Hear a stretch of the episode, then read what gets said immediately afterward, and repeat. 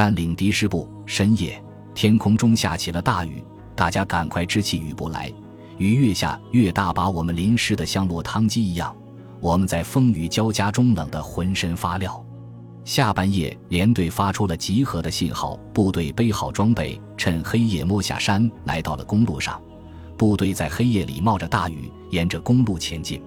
公路两边的高山上，到处都闪耀着手电光，手电用布蒙住了前面，在风雨交加的晚上，像萤火虫一样一闪一烁，证明这一带被我军占领。并掩护公路上的部队向前进发。雨从黑暗的天空中越下越大，风在微微的吹动，雨水和汗水交织在一起，经风一吹，使人冷得发撂。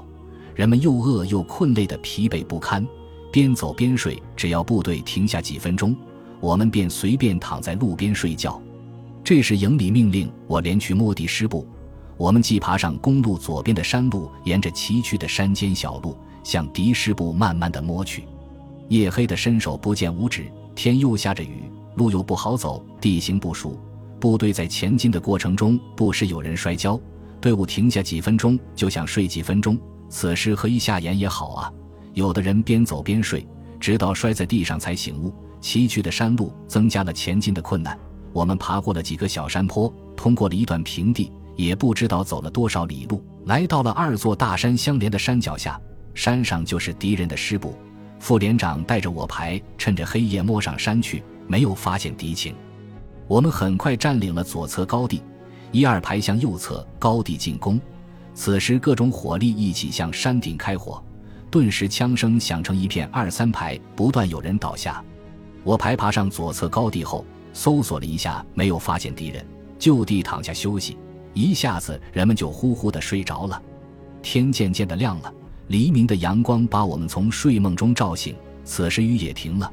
我站起来，走到山顶，抬头遥望，天哪！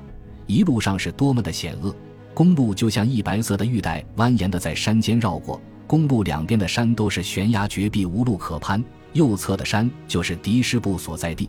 如果越军用火力封锁公路，千军万马都难以通过。现在我们终于占领了这二座高地。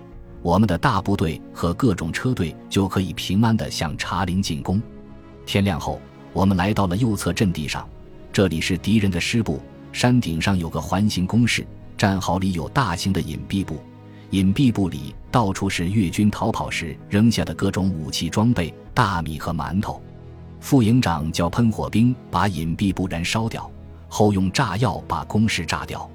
上级又命我连向弄血一带进行搜索。